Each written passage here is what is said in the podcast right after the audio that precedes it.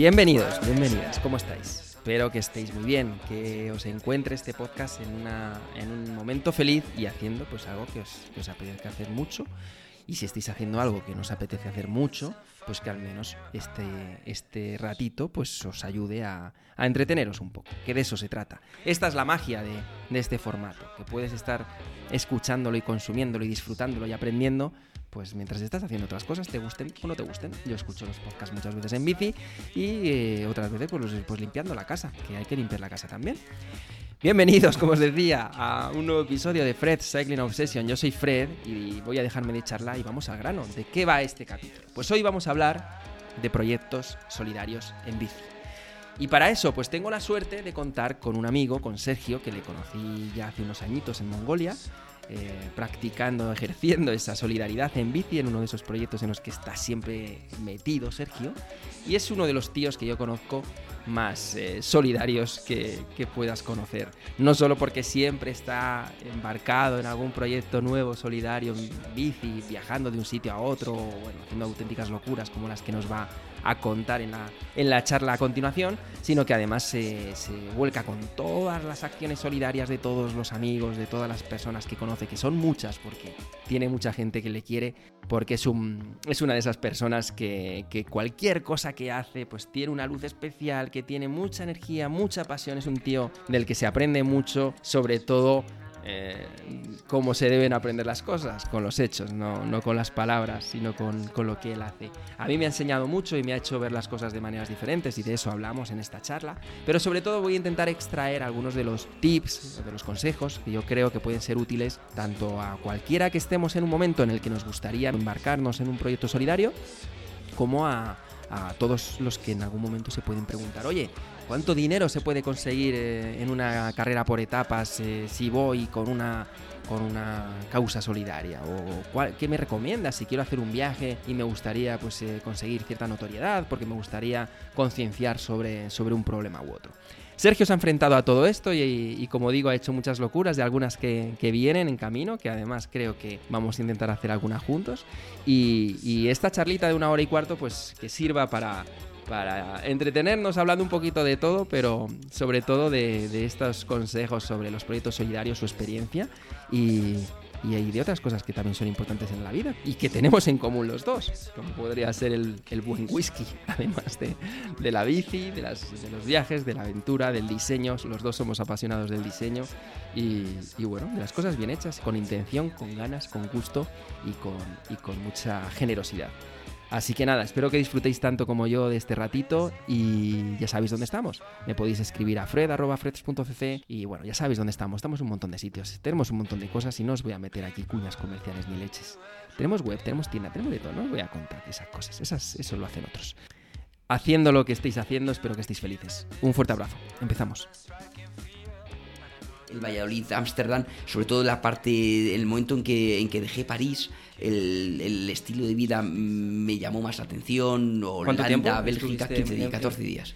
¿Y en París, por ejemplo, en ciudades así más emblemáticas, te quedas más tiempo o no, dormías no, un día y fuera? No, horroroso, no fue horroroso. Además, entré en París, fue un, fue un capricho que tenía. Yo era un capricho personal que tenía la foto con, con, con, con la Torre Eiffel, el, el, ese esa postal. La, la esa postal que forma parte del, de, de, la historia que, del viaje. Que, exacto, claro. que forma parte, es, es, un punto emblemático, es un, un, hito muy importante en el viaje, pero fue un error, fue un error, porque el, el desgaste eh, que me supuso entrar en París con el tráfico Uf. es algo que no se lo deseo a nadie. Además, soy una persona sensible, lo, tú lo sabes porque eres mm. mi amigo. El, al final, la única vía de entrada a París en bicicleta que, en, la conozco, eh, la conozco. Que fue a través de unos suburbios, a través de...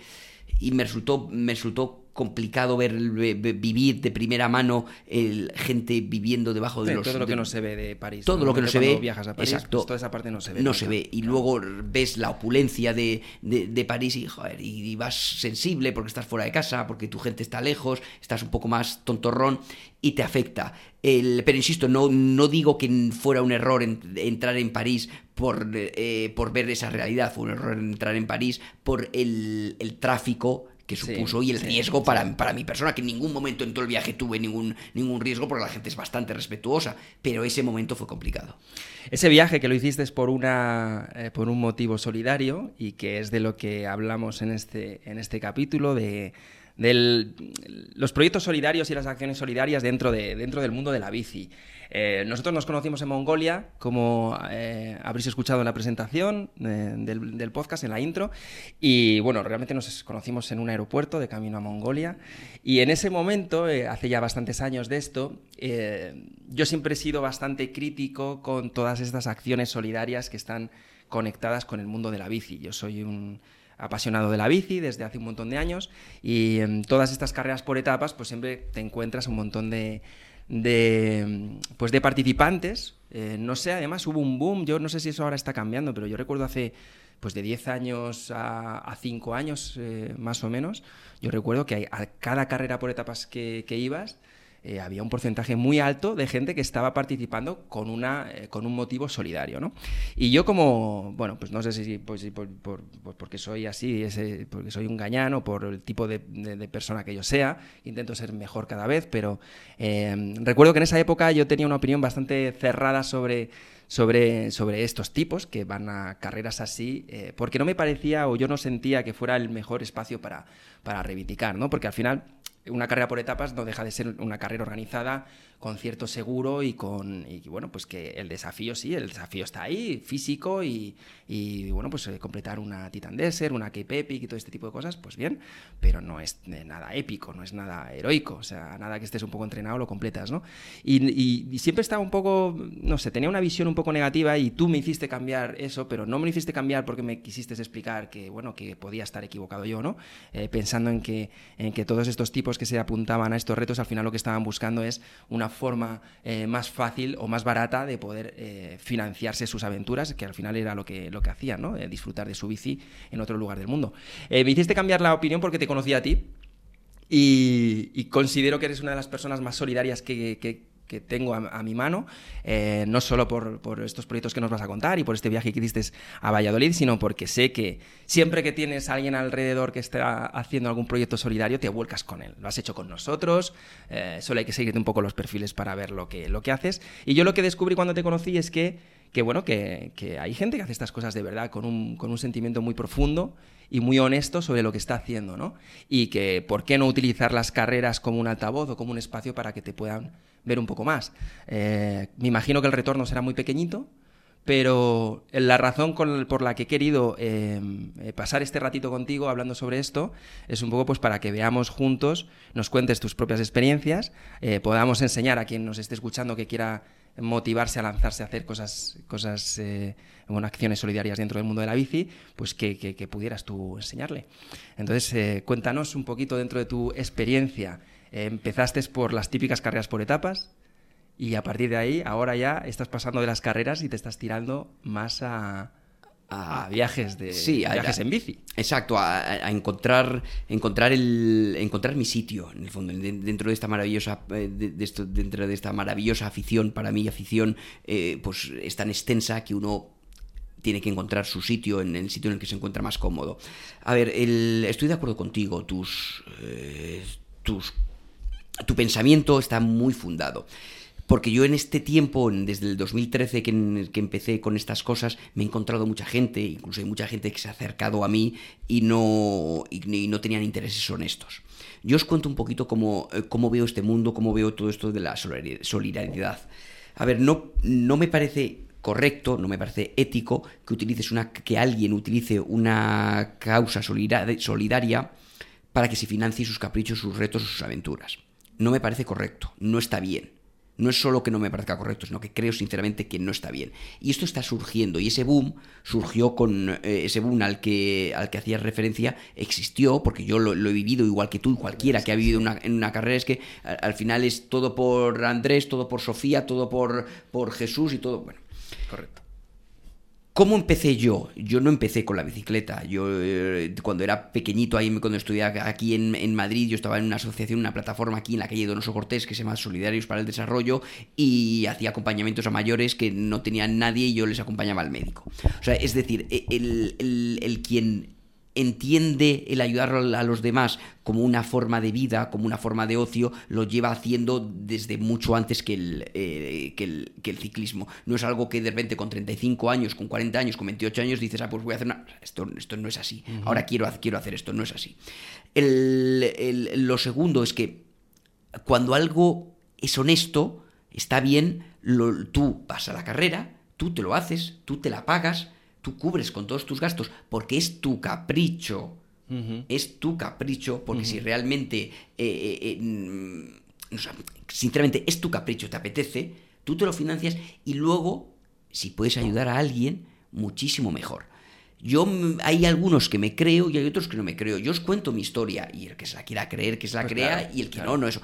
Yo, yo conocí a Nacho, conocí a la madre de Nacho, a la, familia a la que yo intento, intento ayudar y les conocí sobre una bicicleta en un momento, lo he contado muchas veces, no, lo, no, os, voy a aburrir ahora con la historia de cuando les conocí y en qué circunstancias les, les, eh, les, les conocí, pero yo les conocí sobre una bicicleta y, es una causa que yo conozco, a una persona que yo conozco y que intento ayudar. Y les intento ayudar de la mejor manera que conozco. ¿Qué es montando bici? ¿Qué es montando bici? Porque no sé hacerlo de otra manera. Eso sí, mis cosas me las pago yo. Y yo voy. Y lo que puedo ayudarles, les ayudo. Hay veces que se ayuda muy poquito, porque es muy difícil ayudar, porque cuando haces un evento como los que hemos hecho con tu ayuda, siempre con tu, con tu ayuda en la cúpula del milenio, cuando, que, nos ayudó Bicul gracias a ti, el, eh, cuando hicimos eso, el reto no era un tío con una bicicleta haciendo kilómetros, olvídate de eso. El reto era una barra de un, de, un bar con conciertos, con música, con gente actuando, con gente currándoselo, con mogollón de voluntarios anónimos, poniendo cañas, poniendo cervezas, la gente tomando cervezas y al final ahí te metes en una ayuda de, 10.000, 12.000, 15.000 euros. Y ahí es cuando realmente ayudas. Y eso es lo que es realmente importante. Cuando vamos a, a pruebas es muy difícil, muy difícil conseguir más de 400, 500, 600, 700. Pero ese, es muy difícil.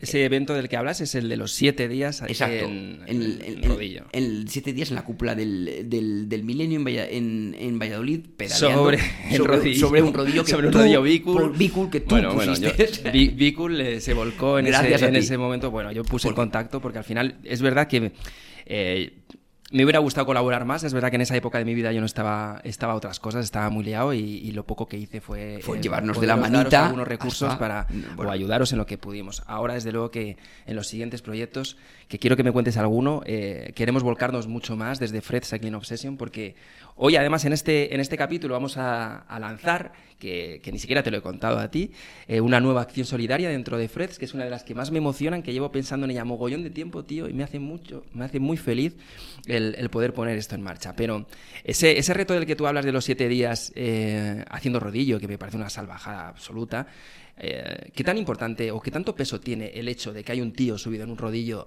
eh, dando pedales siete días allí? Al final, ¿la gente iba a ver eso? ¿Iba a ver el espectáculo de un tío que se está dejando ahí la piel? ¿O, simplemente era lo que dices, todo lo que se había creado alrededor de la fiesta, de, oye, vamos a recaudar y sí, entre todo lo que hay, hay un tío que está ahí siete días dando pedales. Exacto. A ver, si nosotros, es, en el formato del rodillo, nosotros primero empezamos con 24 horas seguidas, luego con 1000 kilómetros y luego con, y luego con, eh, con, los siete, con los siete días la semana para completar los 4200 y pico kilómetros que hicimos, que ya no me, que no, que no me acuerdo exactamente. A ver, nosotros teníamos claro que la organización del evento tenía claro que si tú vas a un tío, si, primero, si eres un hiperaficionado del ciclismo, si lo que, de lo que se trata es de recaudar, si de lo que trata es de alimentar tu ego, es otra película. Correcto. Es otra película. Entonces ya, perfecto. Hay otros sitios. Eh, es otra. Pero si de lo que se trata es de recaudar dinero, le tienes que quitar todo el protagonismo del mundo al tío del rodillo. Vale. El tío del rodillo que sea una excusa, un fondo. Pero si tú vas a ver a un tío en el rodillo, primero, solo irían los que son aficionados al ciclismo, y los curiosos que quieren ver si, si palmas. Y los curiosos que quieren ver a ver la cara que tengo y, cómo tiene los ojos inyectados en sangre. Y además vas, le ves dos minutos y dices, aquí no hay nada más que ver porque este no se mueve, la rueda ni se gira, este no gira ni para El espectáculo es mínimo. Es, es, ridículo. Y dices, además, es que no se puede caer ni siquiera porque dices ese que, que, es de estos, los, rodillos, ¿cómo se llaman? Los que son los tubos. a lo mejor se puede caer y se puede partir los dientes y tiene gracia. No, rodillo, no, no, no te va. Entonces, te dura dos minutos. ¿Cuál es la clave? Montar un show alrededor que sí que sea atractivo para cualquier persona. Y eso, estamos en España. ¿Cómo lo consigues? Con una barra. Con una barra. Con música, con gente maja, con gente divertida, con monólogos, con clases de spinning. Hicimos clases de spinning, montamos una peluquería y la gente se iba a cortar el pelo. Pero entonces la gente podía donar directamente allí o donaba a través de una cuenta bancaria y lo que pagaban allí las cosas o era un poco una mezcla de todo. ¿no? Era una mezcla, eso- era es una ¿no? mezcla absolutamente de todo. Todo lo que hicieras cuando entrabas, estabas donando. Todo. Si tomabas una cerveza, estabas donando. Si tomabas unas, unas patatas bravas, estabas donando. Si te cortabas el pelo, estabas donando.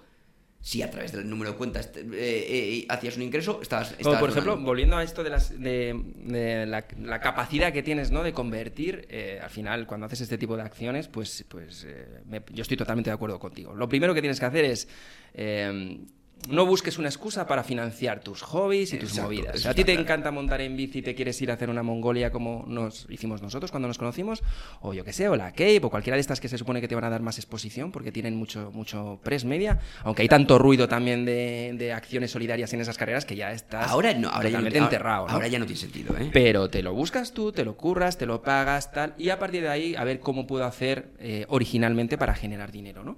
Eh, yo estoy totalmente de acuerdo con eso y, y- y no es tan fácil encontrar gente que se dedica a estas cosas y que por un lado tenga esa visión crítica de decir, no, oye, ojo, tú- los recursos primero pones tú los tuyos y luego a partir de ahí a ver qué generas. Claro, porque ¿no? es que si no lo que estás haciendo es estás utilizando una causa solidaria para pagarte tu capricho. Y eso Es que no está bien. Claro, claro. Pero eso, Es pero- mi opinión. Ojo, está hablando Sergio, no está hablando nadie más. Yo lo que he dicho lo digo Claro, como pero, Sergio. pero tú lo estás dando desde un punto de vista. Yo, yo he estado en el lado de las marcas durante yo mucho- muchos años. Yo he trabajado para marcas del sector eh, en términos de creatividad, de estrategia, de negocio, de, de publicidad y en, bueno, en muchos ámbitos. ¿no? Y yo he recibido muchísimos, muchísimos deportistas que, que buscaban ese, esa subvención, ¿no? Eh, esa ayuda de las marcas para poder ir a financiarse uno de estos viajes.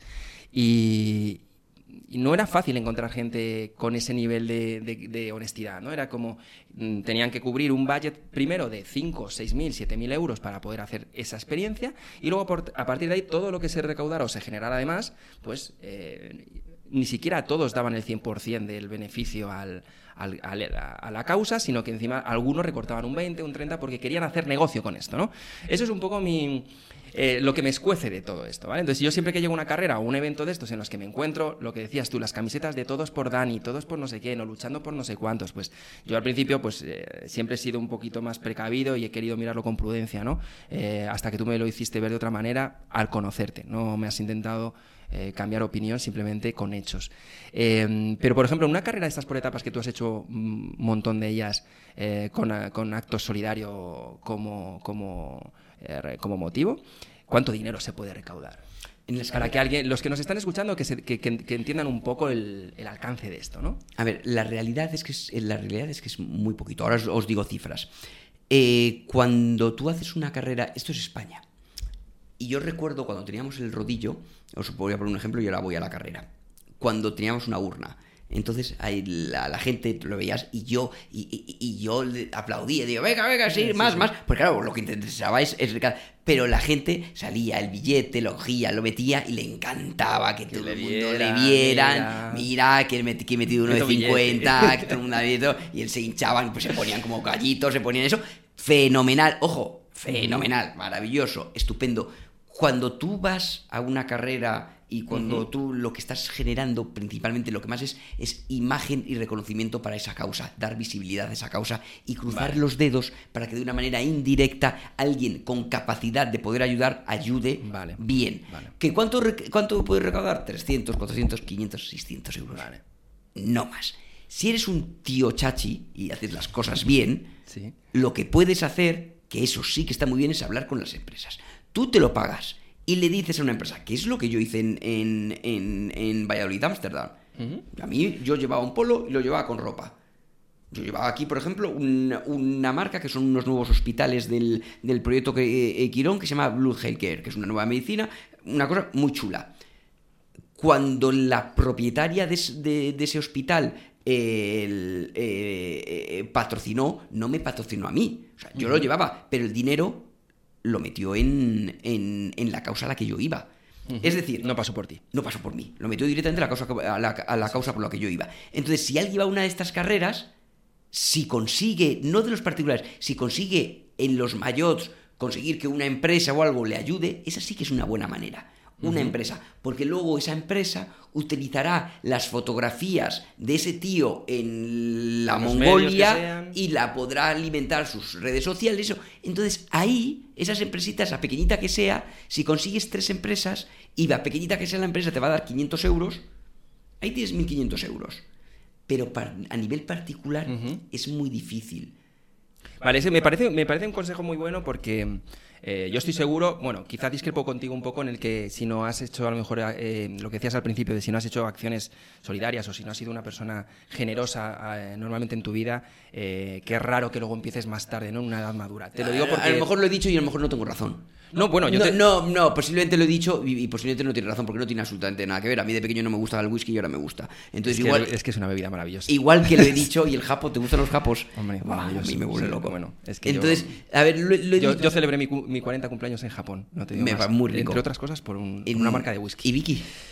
¿Eh? Y Vicky. Y Vicky, Vicky, Qué sí, además rico. la botellita es muy bonita. Qué Pero bonito. bueno. Bueno. entonces no estamos para hablar de bicis. No estás- pero yo soy muy aficionado de Adberg y de, y de estos escoceses eh, ahumados. Pero bueno, no, La- es- tipo la Gaulín del... sí, vale. pero Ad- Adberg me tiene loco. Está bien. Eh, ya te mandaré Bueno, una botellita. ver, el- Lo que quiero decir, perdona, yo, o sea, yo estoy de acuerdo contigo en que, que yo creo que es a lo que hacía referencia, ¿no? Es como, si tú, si tú no eres un, un- un ser generoso y empático, es muy difícil que de repente un día te conviertas en ello, ¿no? Tienes que esforzarte mucho, se tienen que detonar algunas cosas en tu vida, tienen que pasar cosas, porque esos son esos grandes cambios profundos que la gente normalmente no suele hacer, ¿no? Que yo creo que es a lo que te refieres cuando dices, no, es que si tú de pequeño no has estado haciendo este tipo de cosas, no es tanto que las hayas hecho, es qué tipo de persona eres tú. Sí, ¿no? la sensibilidad como- que tenías. a lo mejor... Yo no claro, he hecho sí. actos a lo mejor solidarios de, de más pequeño, y no, o al menos no lo recuerdo. Eh, Pero has aun- empatizado con gente que ha sufrido. Hombre, totalmente. Yo soy Claro. el primero que además he tenido pérdidas importantes en mi familia de pequeño y hemos tenido que sobrellevarnos a muchas cosas y, y he vivido muy de cerca no la lo, he- muerte. no lo he y- expresado correctamente, perdóname. No lo, No, he- no, no lo he expresado correctamente. Yo sabes que te, te digo siempre lo que pienso, igual que tú, y por eso nos hemos llevado y, bien siempre. y siempre rectifico cuando meto la pata. Hombre, faltaría más. Y cuando no, pues. Y cuando no, se pues, pelea. pues se pelea y se lucha. Pero lo que quiero decir, yo, por ejemplo, con. Yo, yo, yo en, en Fred Cycling Obsession, una de las razones por las que esta marca la hemos, la hemos empujado con tanto cariño desde, el- desde la, la fundación, eh, es por los proyectos solidarios. O sea, es una de las cosas que más disfrutamos. Es una de las cosas que lamentablemente te hace ver un lado oscuro de la gente eh, que no quieres.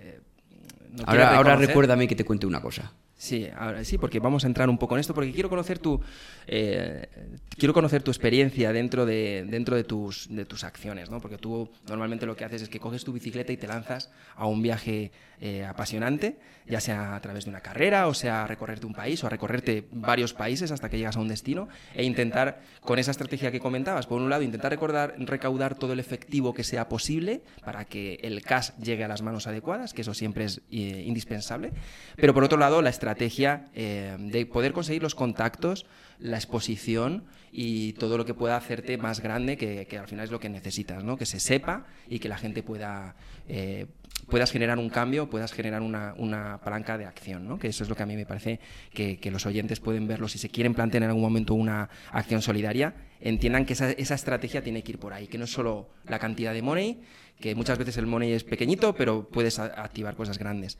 Pero a lo que iba es que eh, las acciones solidarias que hemos puesto nosotros en marcha en, en- la tienda, tú las conoces porque has, has sido el primero que ha apoyado siempre a tope, eh, pues han sido siempre relacionadas con intentar hacerle llegar a la gente cosas que pudieran necesitar. Y para nosotros ha sido muy importante que la, eh, el producto material, ¿vale? Ropa, cascos, tú lo, tú sabes que has donado un montón de cosas. Material de la bici, material del, del ciclista. Y para nosotros era muy importante que, que quedara claro que no queríamos hacerle llegar a la gente que necesitaba cosas por, por encontrarse en términos de, de pobreza o de reduccionismo, ¿vale? Que también, pero no queríamos hacer una cosa de los que tienen más para los que tienen menos. Lo que queríamos era intentar crear un- una, una red eh, de intercambio de cosas. No importa si tienes más o menos dinero, necesitas unas zapatillas, yo tengo unas que ya no uso y te las puedo ceder de alguna forma, pues ¿por qué no, no? Que fluyan estas cosas. Y lo pusimos en marcha. Y fue fantástico porque es verdad que la mayoría de la gente que solicitaba cosas las necesitaba de verdad, pero eh, nos empezó a generar algo que no habíamos previsto, ¿no? Que yo quería al menos no, no verlo. Que mucha gente que, no, que no, no sabemos el nivel de necesidad que pudiera tener o no, solicitaba muchas cosas. Empezaba a solicitar. Nosotros no poníamos límite, podías pedir absolutamente lo que quisieras. Y había gente que empezó a ver que esto era verdad y un día te pedía eh, cascos, zapatillas, eh, cubiertas, otro día unas llantas, eh, un cambio, ahora no sé qué. Y, y bueno, ya llegabas a un punto en el que empiezas a malpensar sin, sin, sin, quererlo y empiezas a investigar un poco a esta persona y te vas dando cuenta de que, bueno, que está vendiendo a lo mejor los productos en una tienda de estas de segunda mano o cosas así, ¿no? Entonces, esa, esa, esa parte que a veces te desmotiva cuando te pones a hacer algo así, en tus, en tus actos eh, solidarios, en tus acciones, como tú no estás dando un bien a un desconocido, sino que estás intentando recaudar por una, por una acción, en, no sé hasta qué punto tú te has encontrado con ese lado más evil de, de, la gente que a mí a veces como que me chupa la energía, te lo juro, y me hace tener una desesperanza que, que luego ya me despierto rápido y digo, no, no, no, yo no hago esto por esta gente, lo hago por la otra, ¿no? Es, es, es por lo que lo hago. Pero... A ver, el, eh, vivimos en un, en un mundo que, que, hay bien, que hay mal y hay muchas circunstancias de... A ver, uno tiene que ser optimista, uno tiene que ver el vaso medio lleno, uno tiene que ver la luz, uno tiene que ver que de cuando llueve luego sale un arco iris. Eh, en la vida, en el día a día, siempre, siempre, sistemáticamente nos vamos a encontrar haters de la vida. Totalmente. Siempre. Justicieros. Siempre, siempre. Eso, haters y luego justicieros, y justicieros que también, que es, que es, que es, el anti-hater, es el que va por ahí de, de, como, como, como, como el Cid de, de, hoy en día, que también es una, también es una figura para, para, eh, para analizar. Eh, no dejes que te desmolaricen. Lo, te lo vas a encontrar siempre, en todos los aspectos. Y lo, lo sabes tú porque, porque, porque eres mayor, lo sabes. A ver, a mí me pasó una cosa hace un, hace un tiempo y es, y es curiosa y es, y es, algo similar. Nos han pasado a todos, nos han pasado a todos muchas cosas. Que un tío se acerca, me dice, ay, tú eres Sergio, tal, yo te conozco, tal, ¿por qué no quedo con, contigo? Quedamos que tengo un evento en la cabeza que quiero que me ayudes perfectamente. Al día siguiente, a las 9 de la mañana, en un café, quedo con él el, eh, para, para que me cuente su, su proyecto. Y empieza de una manera, tal, y yo le empiezo a, a, a decir, bueno, lo que necesitas es intentar una bus buscar una red de colaboradores que te ayuden y eso. Me dice, ya, pero es que esto, eh, a ver, ¿qué les digo? Porque esto es, mm, es que esto es privado. Y digo, pero vamos a ver, esto es... Eh, ¿Qué es lo que quieres hacer? No, es esto, pero claro, yo, yo, esto yo lo organizo y eso, pero que yo le quiero ganar dinero y yo quiero ganar dinero y que la empresa gane dinero y que todo esto gane dinero. Digo, entonces, ¿para qué me llamas a mí? Es decir, es que esto no tienes que llamarme a mí, tienes que llamar a una empresa de eventos claro. que existen y que se organizan eventos. Y que mi ciudad Valladolid es muy pequeñita, pero las tiene. Tiene agencias de eventos que ellos te van a cobrar un dinero, te van a, te van a cobrar un dinero porque es un, te van claro, a montar es un trabajo, porque es un trabajo, te van a montar la empresa, te van, y si luego vosotros como una entidad queréis donar un dinero a la causa benéfica que queráis, es maravilloso pero no podéis. Pero, es una, es un, pero, pero, no lo podéis plantear claro. de, de, la manera inversa, utilizar una causa benéfica para intentar ganar dinero. Es que no es así, es que el mundo no funciona así. Claro, porque al final lo convierten. O sea, es la motivación. Yo siempre hablo ¿no? de, de, tener la motivación adecuada cuando haces algo. ¿no? Normalmente el outcome puede ser el que esperas o no, pero si la motivación es la adecuada, lo más probable es que llegues muy cerca de lo que querías conseguir. Y yo creo que en términos de solidaridad, el outcome eh, nunca va a estar bien alineado cuando tu motivación es, bueno, que es, es que, que, tengo que tendré que ganar dinero, ¿no? Tendré que ganar dinero. No, eso, es que eso es una compañía. Eso es, eso es, lícito, es coger unos es... beneficios de, una, de, un proyecto claro. y decir, oye, queremos destinar un 10 un 15%. Exacto. Como por ejemplo están haciendo un montón de marcas hoy en día con el COVID. De, claro, de claro. La, y el mundo de la bici. Y eso es maravilloso. Mil claro, marcas y mil claro. empresas y, sí, sí, sí. y, grandes empresarios de este país y pequeños empresarios de este país están dando sus, sus márgenes y hay mucha gente que ha, que ha decidido pues, no hacer ERTES. O, bueno, cada uno del formato que sea. Pero intenta ayudar. Pero eso es una empresa privada. Que pero tú no, tú no, has hecho nunca nada parecido y desde luego no, no puedes ser un buen eh, iba a decir consultor, pero ese sería el que se dedicaría a... No, no, yo no le podía ayudar, eso. yo no, no le podía ayudar, ayudar de no ninguna dar, manera. No le podías dar consejo, claro. Ni le podía ayudar, ayudar. Ni, ni, le podía presentar a mi red, de, no a mi red, a la red de colaboradores que, que, que, siempre nos han ayudado. Yo no le puedo decir al tío, mmm, eh, habla con, con Alfredo. No. ¿Cómo narices le voy a decir yo al, al no, no, entonces no, Alfredo dice luego, yo, no, yo no apoyaría nunca una cosa así pero bueno yo le vería le, le vería a la Sí. legua seguramente como te pasó a ti que, Claro, día eh, dijiste eh, que termine el café rápido No, sí, claro, pero porque él directamente se le veía Claro. el primero y luego, y, y claro, y él te lo dice porque cuando dice que quiere ganar dinero, coño, Mm. hostia, digo, vete a, a, a, a Ogilvy, vete a Macan, mm. yo que es que no sé, las compañías de, de comunicación me las estoy inventando. O sea. Sí, bueno, pero son, esas son agencias de publicidad maravillosas. Sí. He trabajado con muchas de ellas. Claro que sí, el, no lo sé, yo, yo, yo en este caso, de todas maneras, eh, eh, creo que como todo, como todo en la vida, depende tanto de las personas y de, y de la intención que tienes cuando, cuando quieres resolver algo, ¿no? Porque al final Em, voy, a, voy a explicar esta acción que nosotros vamos a lanzar el 1 de septiembre, ¿vale?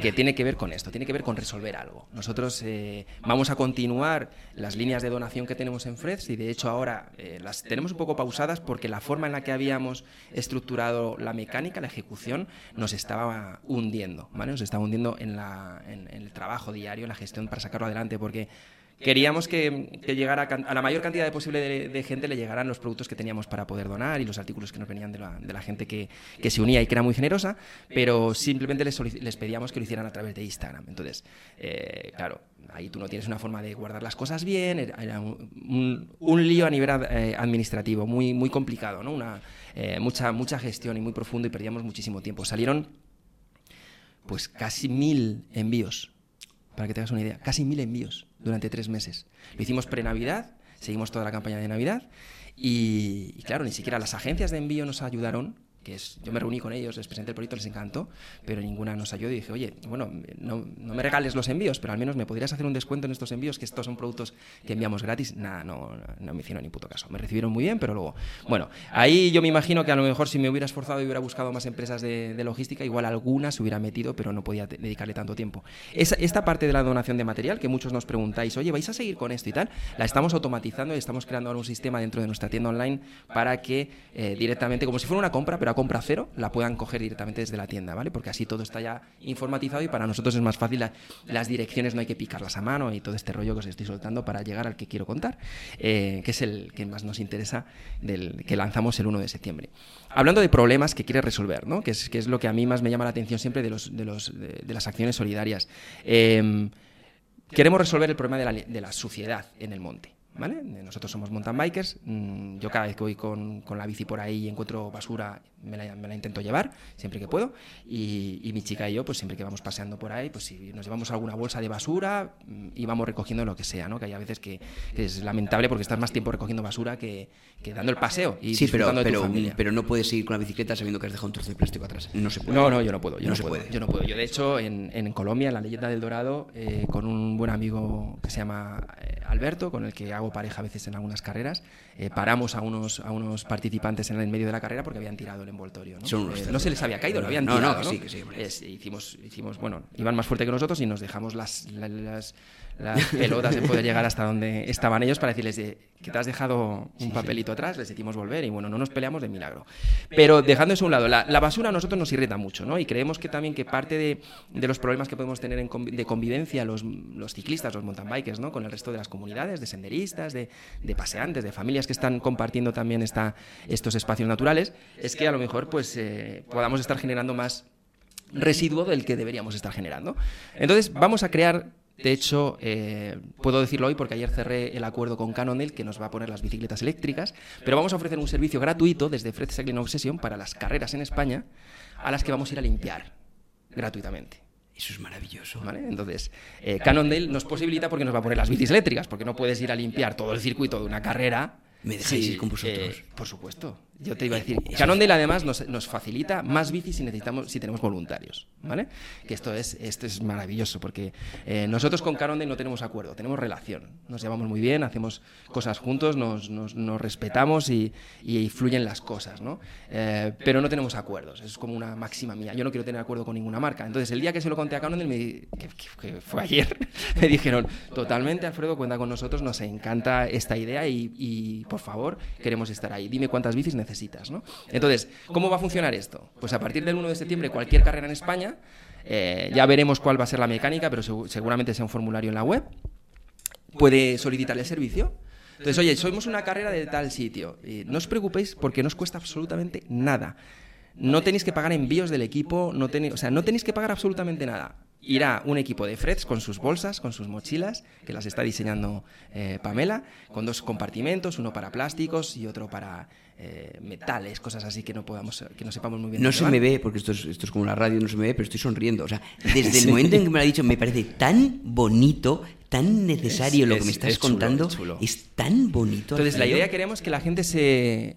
Cualquiera pueda ser voluntario y por apuntarse nosotros le vamos a mandar gratis el kit de, de limpieza. ¿vale? O sea, si tú, tú vives en, en Jaén o en donde te dé la gana y tú quieres limpiar, pues puedes hacer eh, dos cosas. Te puedes apuntar, nosotros te mandaremos el material necesario para que puedas estar limpiando, una típica camiseta, además te vamos a mandar unas barritas y unos geles para que no, no te falte punch. Y luego te puedes apuntar a las carreras a las que vamos a ir como squad de limpieza. ¿Vale? Eh, saldremos los últimos, tipo coche escoba. Sí. Yo intentaré ir el último, el último, el último de todos para que para intentar chequear que todo queda perfecto. Y, y bueno, en eso consiste. O sea, es una idea simple que esperamos que además ahora, de después del confinamiento, que todos los valientes que están organizando carreras y se están esforzando mucho en conseguir los permisos adecuados para que podamos volver a competir y todas estas cosas que nos gusta tanto a los que montamos en bici, pues podamos ofrecerles un, un servicio eh, que a ellos les costaría dinero, que es, que es un servicio complicado muchas veces de poder, de poder eh, sacar adelante y que se lo vamos a dar absolutamente, absolutamente gratis y esperamos que algún día esto pueda convertirse en diferentes eh, bases de squads de limpieza que lideren un poco pues sus comunidades, ¿no? Porque nosotros desde Madrid pues vamos a intentar cubrir todo el territorio, pero necesitaremos manos, ¿no? Y Castilla lo tienes cubierto conmigo. No lo tengo Lo- lo tengo totalmente claro. Lo tienes cubierto.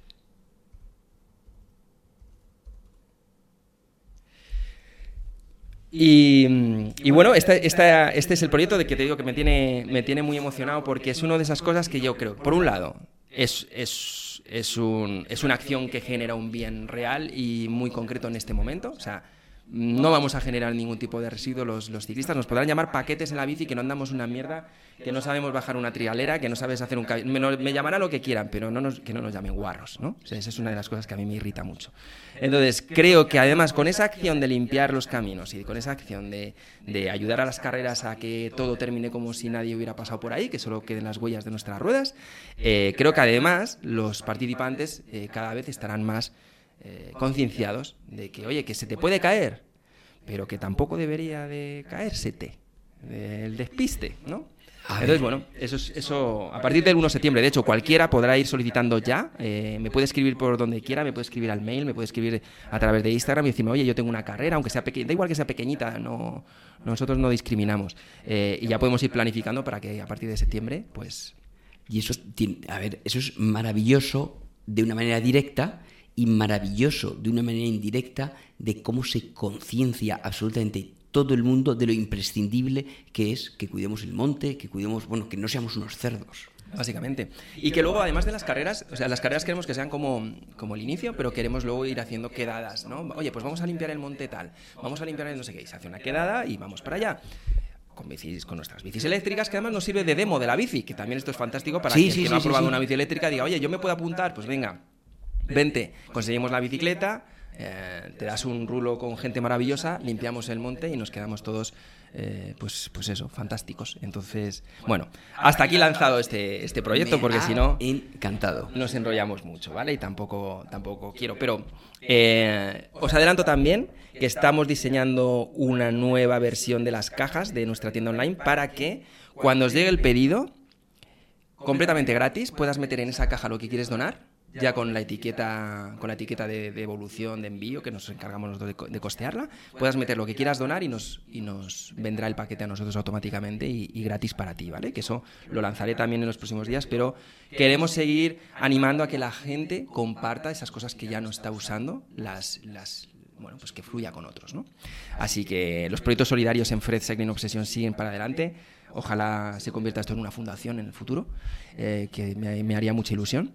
Pero quiero saber de ti, que eres eh, una de las personas que a mí me ha motivado a darle mucho valor a este tipo de, de trabajos y que, y que eres- antes hablabas de luz, ¿no? A mí una de las, eh, de las formas en las que yo te ubico y de las que yo te etiqueto precisamente es como una de esas personas que normalmente genera luz alrededor de lo que está haciendo, porque lo que hace lo hace siempre con muy buena intención.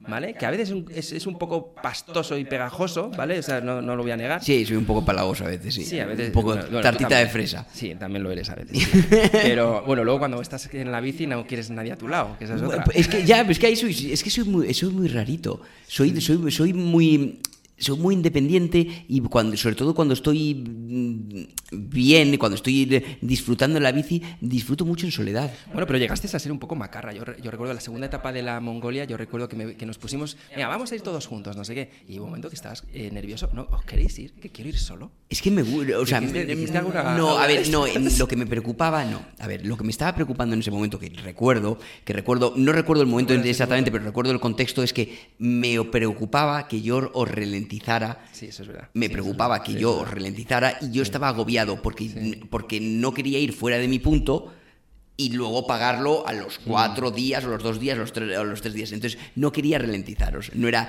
cierto es que soy rarito, pero en ese caso era por eso. ¿Cómo, cómo, a ver, hay, muchas, hay muchos oyentes, porque además me escriben mucho ahora que estoy, que voy a iniciar todo, todo esto de los, de- del bikepacking, que me voy, a- no te, no te he dicho, me voy a Patagonia en diciembre, voy a cruzar todo Patagonia en bici en, en diciembre con Willy. No me fastidies. Claro. Si es que sí. ¿Te ¿Quieres venir o qué? Pues yo no, no- no tengo tiempo, no puedo. Bueno, me gustaría. pues- ¿En diciembre cuánto tiempo vais a estar? Un 20 mes. días. Claro.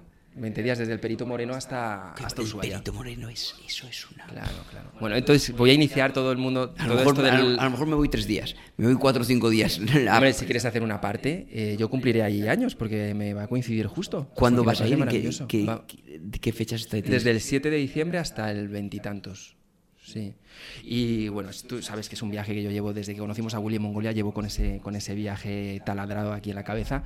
Y me va a abrir una nueva dimensión que tú ya la has vivido mucho, que es la de viajar en la bici, pero yo no lo he hecho nunca. ¿no? Bueno, haberlo hecho, pero lo he hecho a mi manera, ¿vale? Yo con hoteles de puta madre y lo he hecho de otra forma, no lo he hecho en plan bikepacking y cosas así.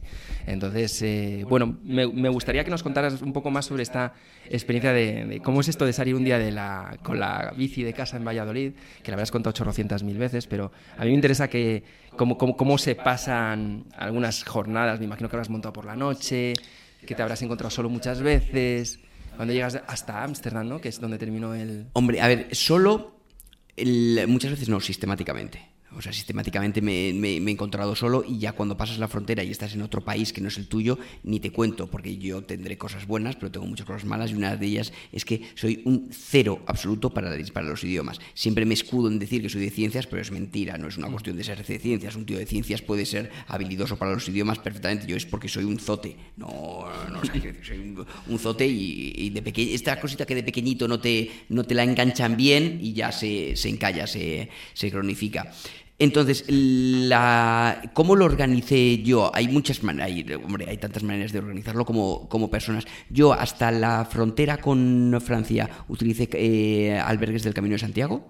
Vale. Una experiencia muy positiva, muy positiva, porque convives con gente en el albergue. Si alguien ha hecho el Camino de Santiago es una experiencia absolutamente maravillosa. Ir a los albergues, pues es muy chulo, porque está, porque, porque, porque, porque interactúas con gente en el, con el que tienes en común, que te gusta pasear, que te gusta el senderismo, que te gusta la montaña, que te gusta la bici. Son cosas necesariamente buenas y positivas para nosotros, para los que nos, para los que lo- nos gusta. Luego en ¿Qué bici llevabas? Perdona que te corte. una mm, palta de, vas- de vaso.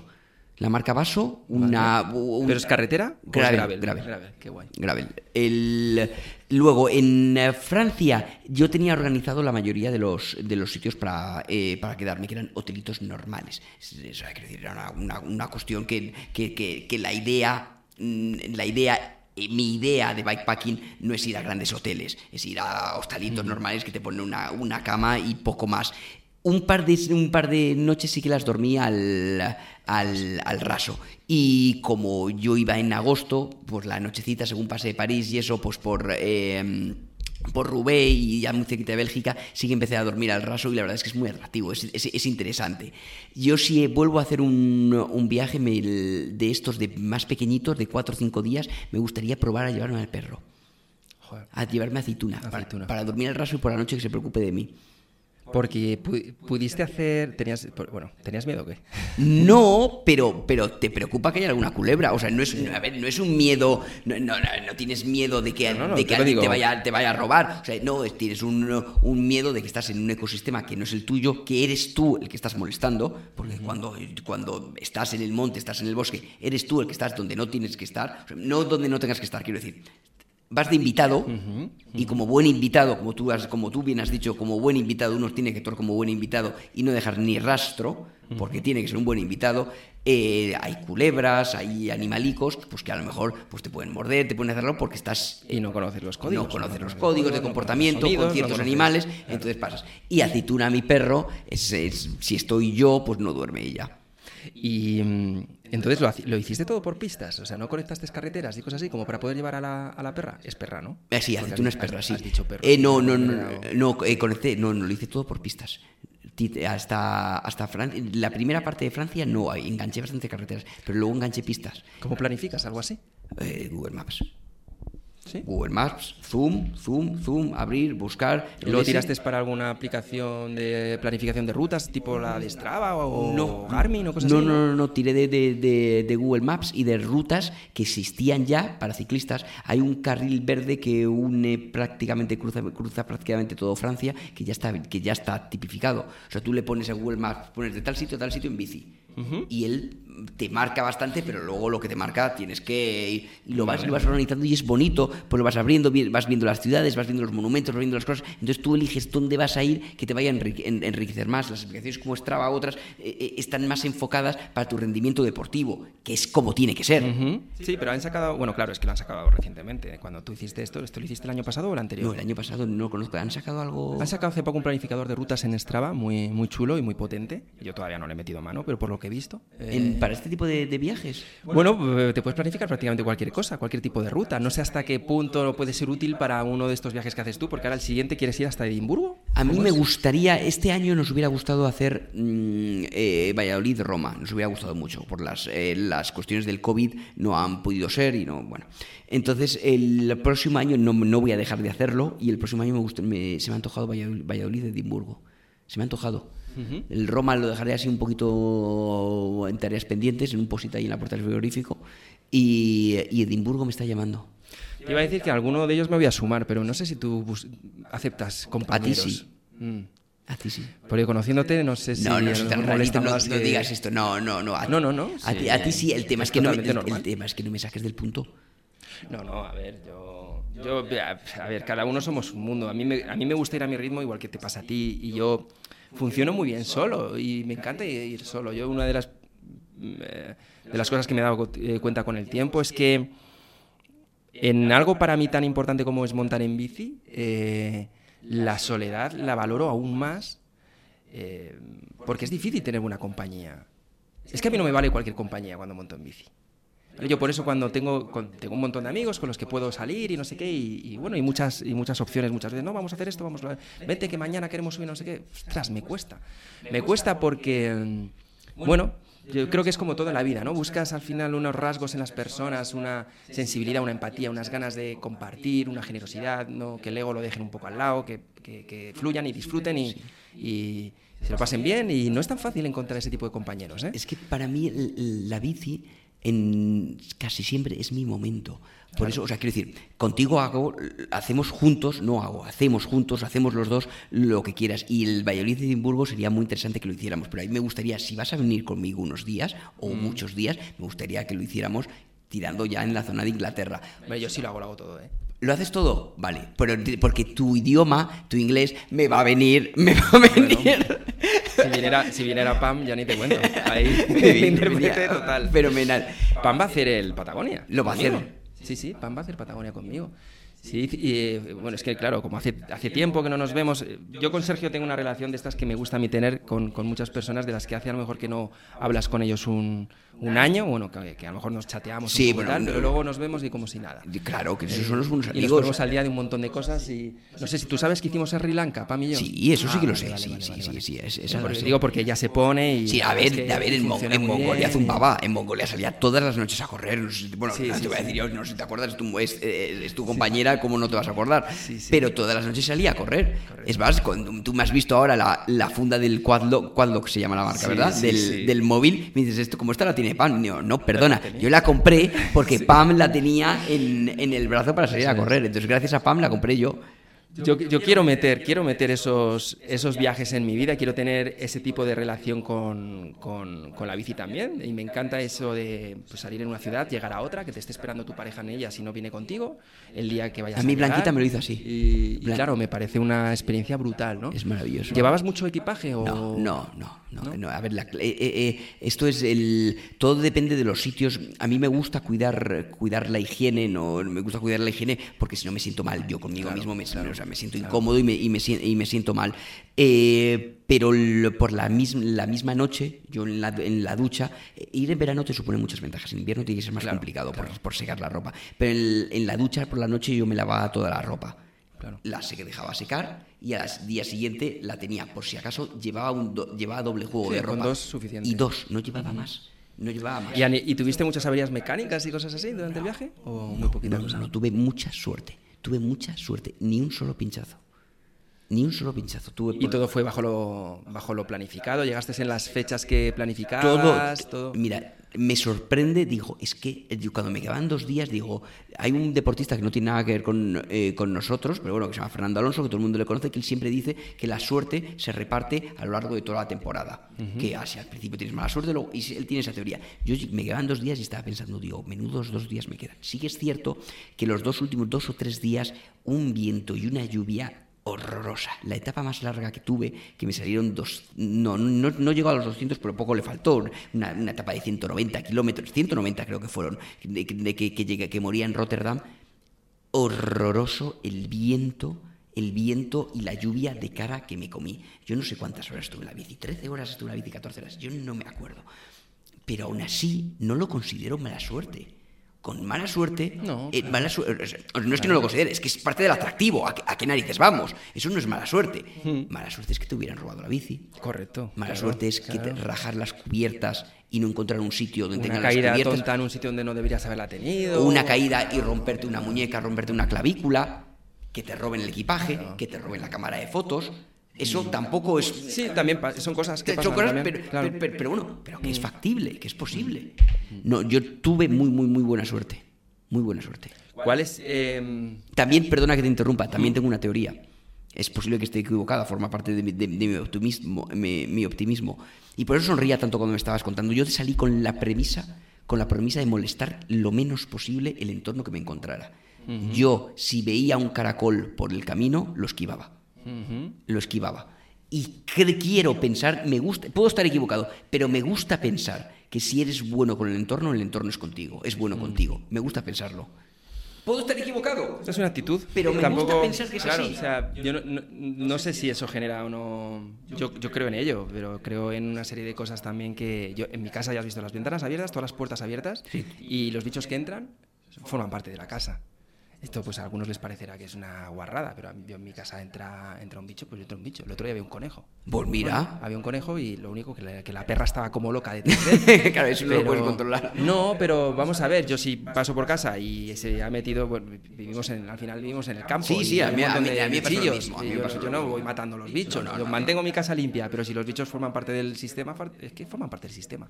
Y, y así funcionamos. Pero, eh, ¿cuáles son, a lo mejor, de, de todas las acciones que has hecho solidarias, ¿Cuál consideras que es la que mejor ha funcionado o la que consideras que, ostras, aquí aprendí mogollón? Gracias a esta acción que hice en este momento, eh, soy mucho más eficiente ahora que hago otras o algún aprendizaje eh, contundente que hayas podido tener. Y si no ha sido en una, a lo mejor en el. A ver, de- a nivel solidario, a nivel solidario, el- lo más importante fue conocer a una mujer en Valladolid que se llama Ana del Fraile, que tiene una empresa de comunicación que se llama Octubre Comunicación, Vale. Y gracias a esa persona descubrí que es necesario profesionalizarlo absolutamente todo. Aunque sean actos solidarios. Aunque sean actos solidarios, tienen que estar bajo una supervisión profesional. Porque un acto solidario, el objetivo del acto solidario es intentar ayudar lo máximo posible. En el mundo en el que vivimos, si quieres ayudar a investigar una enfermedad, hay que poner pasta en el laboratorio que, que- investiga esa, esa- esa en- enfermedad. Eh, uno puede ser muy bueno en una cosa o en otra, pero la comunicación de un evento, la organización de un evento, si quieres hacer algo bueno lo tiene que hacer un profesional. En nuestro caso, yo me crucé con Ana del Fraile. Ana del, eh, Fraile quiso formar parte quiso formar parte de esta, de esta, pequeña familia que tenemos en, en, en Valladolid y, y gracias a ella se profesionalizaron todos los aspectos de un reto solidario y, se, y, y, pasamos de recaudar en el anterior, en las 24 horas, pasamos de recaudar 4.000 euros a, en 1.000 kilómetros, que fueron 26 horas, de, pasamos de 4.000 a 16.000. Wow. Claro. Por profesionalizar un trabajo. O sea que el consejo principal yo creo que sería que, porque uniendo además diferentes líneas de la conversación eh, de hoy, sería eh, que intentes tener una buena red, aunque no, no, tiene por qué ser grande, pero una buena red de colaboradores que, que confíen en, en, en, ti, en el proyecto y que te puedan ayudar en lo que sean ellos buenos a hacerlo más grande y más eh, formal para que se consigan mejor eh, los resultados. Sí, pero a esa red, en mi opinión, ellos tienen que sentir porque es necesario, porque si no, tiene sentido, no tiene ningún sentido que el proyecto es suyo también. Uh -huh. Es una red en la que todos somos iguales, porque no, porque aquí sí que no es una empresa. Es un, todos tenemos que estar motivados. Porque, vale, porque, entiendo, porque entiendo. la solidaridad empieza por ser también eh, generosos con el protagonismo de ellos. Claro, claro.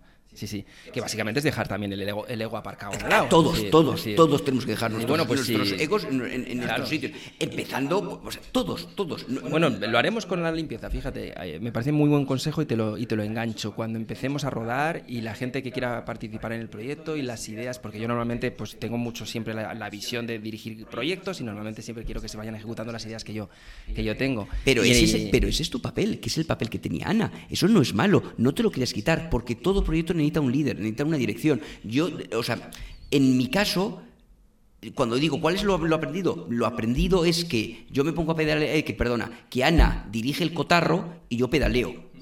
Eso es lo, eso, es- es- eso es lo aprendido. Claro, pero cuando haces ambas cosas, eh, a mí me parece interesante que digas, eh, ojo, que las, las personas que forman parte del equipo, que hagan también el proyecto suyo de alguna manera, porque al final hay interpretaciones también nuevas que pueden hacer más grande eh, la colaboración. O sea, a mí me puede pasar que un tipo que a lo mejor en Cataluña diga, oye, que a mí me, me ha interesado esto, pero yo lo quiero hacer en los parques. Y yo diga, ostras, es que los parques, un parque no es un sitio donde vamos los mountain bikers, ¿no? Que es un poco a lo que voy.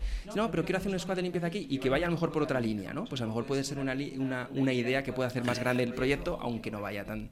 Es, es muy- Es- a ver, es que es delicado porque, porque, puede, por- porque puede perder su esencia, puede perder la esencia de dónde nace. Entonces, el, eh, eh, eh, no lo sé. Si hablas de dirección, de, de alguien que te ayude a O dirigir... sea, lo que, lo que quiero es que ayude a tú, es que tú, tú, tú mismo, tú, Alfredo, no te quites la dirección porque eso es lo tuyo. No, no, no, yo la dirección no me la, no me la quitaré porque al final para mí este proyecto es... Porque es tuyo y es tu proyecto. Totalmente. Todo lo que salga de Fresh Obsession no puede tener más pasión y más energía y más ganas. Eh, Otra cosa es que, que sí que es verdad que la gente que, que forme parte de ello pues de alguna forma tiene que, te- tiene que hacer lo suyo.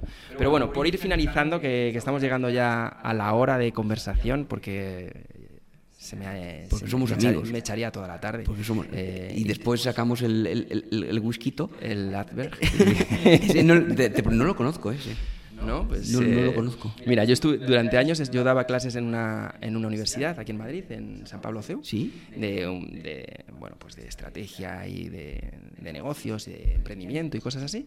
Y ahí hice un buen amigo que pues que me llevó una cata de whiskies y me fascinó. Y desde entonces estoy enamoradísimo. Es una bodega muy pequeñita que está frente, frente al mar en Escocia. Y bueno, pues él tiene una mezcla de aromas y de texturas y no hay adver malo. El Valladolid de Edimburgo, lo- lo- o sea, perdón, el Valladolid, si formas tu parte de, de, de ello, no puede ser Valladolid, tiene que ser Madrid, evidentemente. El Valladolid de Edimburgo puede terminar. Eso te iba a decir, podríamos terminar en adver. Puede, puede terminar. No, lo, no, o sea, no lo veo mal. Es 100% compatible con ¿Te la parece, bici y con las. formal, ¿Te parece formal terminar el, el podcast eh, con un reto así? A mí me parece maravilloso. Vamos, yo, eh, eh, es, es muy- es muy yo. Desde casa hasta el whisky. Directamente. Pero vamos, muchas veces lo hacemos desde casa hasta el bar, pues mira, no, Totalmente, totalmente. No, pues eh, me parece fantástico. Yo creo, yo quiero, quiero, quiero engancharlo. Tengo que ver cómo puedo estar en ese tipo de, de experiencia tanto tiempo fuera, desconectado de, mi universo del día a día, que de hecho en Patagonia ya lo voy a hacer porque voy a estar esos 20 días. Pero tú sabes que en las carreras por etapas y cosas así es diferente. Duermes al final, aunque sea en una tienda de campaña o no, pero normalmente tienes un ratito para ponerte con un portátil y hacer cuatro cosas y... Pero no te quites, o sea, yo creo que eh, eh, el, uno tiene que disfrutar y hay gente que disfruta sin desconectar del todo. No, no, estoy, yo estoy totalmente de acuerdo en eso. O sea, pero es que yo. Es, es- es interesante que saques este punto porque al final los dos hemos viajado mucho con la bici por todo el mundo y, y- y tenemos, yo creo que sin haberlo hablado previamente, la visión de tú tienes que tener la habilidad para desconectar un martes a las 5 en tu casa, de verdad, o desconectar en la Pampa o en medio de Atacama en Chile o en medio de Mongolia en las estepas. Eh, y también, ¿por qué no?, de concentrarte en algo en ese momento y en, ese- en esa localización tan fantástica que de repente te inspira tanto y poder conectarte en ese momento a una cuestión del trabajo que a lo mejor resuelves de una forma mucho más creativa. Sí, que- desde, desde luego. Que si no estuvieras allí. Desde ¿no? luego, como, mi- mínimo vas a tener un punto de vista más original. Luego a lo mejor lo rechazas, pero como mínimo tu cabeza va a estar más abierta claro. porque el entorno te va a condicionar. Yo estoy totalmente de acuerdo Como, en fluir. como mínimo. Fluye. Y además, es el, yo creo sinceramente que, el- que, que- que si tenemos las posibilidades que nos abre el teletrabajo, Claro. o sea, si el teletrabajo nos abre estas posibilidades, no seamos nosotros los que pasamos de, teletra- de, de trabajar en una oficina a teletrabajar y no poder salir de- de- del despacho No, como no, no, estamos no, en no tiene ningún sentido, No tiene porque- ningún sentido. claro. O sea, De hecho, en, eh, en Mongolia, eh, en- en el artículo, en uno de los artículos que escribí sobre Mongolia en, en la página web, eh, hubo un día en el campamento, en el campamento de la etapa 5, creo que es el, el guapo este de las de los Mm. del- ¿no? el que era se supone que recrea lo que era un campamento de los, los, los hertz se ¿Recuerdas que cogimos el, el Guer guapo? Que fuimos ahí Sí, muy sí, sí. españoles, pillines, y cogimos el guapo. Sí. el de las camas guapas y todo eso. Pues ese, ese primer recuerdo que esa, esa tarde, a las 4 de la tarde, el primer día que estuvimos allí, que tuvo eh, Willy bronca con, con unos participantes porque necesitaban wifi y se tenían que conectar porque estaban perdiendo Sí, sí, sí. miles de euros y no sé qué. ¿no? Y ahí surgió un poco una conversación entre nosotros, recuerdo, no sé si fue luego la cena o lo que sea, sobre precisamente lo de conectar, estar desconectado, no estar desconectado y la importancia o no de Internet. ¿no? Y yo creo que ahí se mezclan muchas veces las cosas. A mí no me parece mal que haya Internet en, los, en este tipo de eventos, aunque te vayas a la otra punta del mundo. Me parece fantástico que haya Internet. Ahora, ¿de verdad vas a echarle dos horas a Instagram por la tarde en un lugar como Mongolia? Eh, Ese no es el uso lógico, ¿no? Y eso al final te pasa a- el martes a las 7 Claro, de la tarde claro, en tu claro. casa, eh, eh, empanado Pero- viendo, pero- viendo la tele, Exacto. O, o te pasa en Mongolia. Al Exacto, final, el exacto. efecto es el Al final es una cuestión de actitud. Estás con tu familia. ¿Qué tan capullo eres Claro, aquí? Exacto. Si estás con tu familia comiendo y tienes el teléfono en la mesa y estás mirando el teléfono cuando tienes a tu, a- a- tu mujer al lado, o sea, estás mirando rusas en el teléfono y tienes a tu mujer aquí al lado. Tú eres tonto. Pero es que hay gente que utiliza este, este tipo de eventos también, por un lado, para extremar la desconexión, que también me parece bien, pero no, no, no hay que confundir en que tú puedes fluir y conectarte y desconectarte cuando tú quieras. ¿no? Hay que ejercitar esa capacidad Exacto, humana de exacto. ele- de, elegir. eh, exacto, el, el Sí, elegir, exacto. sí. Bueno, pues Sergio, lo vamos a dejar aquí. Eh, hay un montón de cosas que me hubiera gustado hablar eh, contigo eh, a nivel de, de acciones solidarias, que sé que tú de estas has hecho muchas, pero yo creo que, que hemos hecho un buen repasito. Y me gustaría también que cuando tengas el próximo eh, de- reto al que te vayas a enfrentar, pues hagamos otra de estas. Lo organizamos Y juntos. así cerramos también eh, cómo Fred, eh, Fred Cycling Obsession va a estar ahí, ¿vale? Cómo te vamos a, a colaborar con lo que, con lo que tú tengas. Lo hacemos, lo hacemos juntos y, Lo y que lo que tengo que pensar, lo que tengo que hacer es una prueba con la perra. Salir tres días con la perra a ver cómo lo, a ver cómo lo lleva. Yo lo he hecho muchas veces con mis, con mis bicis y, ostras. Es complicado, tiene- ¿verdad? Tiene cosas, ¿eh? Tiene cosas. Es. eh, Por- pero más que nada porque lo hacemos por yo estoy, yo estoy pensando que a ella la va a gustar y posiblemente lo que hay, lo que genere es a ella un estrés absolutamente innecesario. No lo sé, hay que pensarlo. Bueno, bueno, ya sabes, eh, conoces a la historia de Waiki y de, y de Willy, el perrito de, de Willy con el que atravesó todo América. Desde Ah, sí, sí, sí, sí, sí, sí, sí, los, lo- lo- puede- sí, sí, lo sigo en Instagram, le sigo, le sigo, me parece una pasada, sí. Pues te puede, te puede ayudar, te puede contar mucho más de esa experiencia. Lo que pasa es que lo cogió de cachorro Claro, y es, todo el viaje con él es, di- cachorro. es ¿no? di- es distinto. Cuando coges si, si al perrito desde pequeñito. Yo lo que me, lo que me arrepiento es de no haber hecho a, a aceituna desde pequeñita a esto. Claro. Hombre, yo, yo, ¿qué años tiene? No, no es muy mayor, tiene dos. No, pues, yo, yo me atrevería a hacer un día o dos y Eso, ver, y ver cómo exacto, funciona, verla, ver cómo verla dos días. También te digo, irme al monte sin aceituna me da pena. Es que eso a mí me pasa constantemente. Me pasa constantemente. Yo, sí, sí- yo una de las cosas que echo de menos de, de mis perros que ahora ya están más mayores es no haber vivido más aventuras en bici con ellos. He hecho algunas, eh, de dos, dos días la más larga en los Pirineos, eh, y ha habido momentos que, está, que no teníamos suficiente agua. El, el tema de los perros es que ellos no, no saben sí, sí. planificarse. Claro, claro, claro. Se paran, a- no, no sacan el, el iPhone y se Y ponen se a pueden decir, a ver cuánto, cuánto me queda de agua, cuánto no me queda de agua, claro. Entonces, salen por la mañana, no cogen nada de agua y a las dos o tres horas tú no tenías eh, suficiente eh, recurso de agua alrededor y a lo mejor le tienes que dar lo que tú llevas en el camel, se lo tienes que dar a los perros, lo acaban todo y a las dos horas sigues sin poder coger agua y nosotros hemos vivido eh, algún drama gordo de seis o ocho horas sin agua porque los perros pues, pues es que son perros. Claro, no, no ningún río ni nada, pues... O sea, es súper interesante, para mí es súper enri- enriquecedor. Cuanto más tiempo pases con animales, para mí mejor, más me- mejor, Mejor ser humano te haces. Eres. Y yo te animo a que lo hagas, así que... Bueno, Muchas gracias, Ser. Nos vemos. Un abrazo.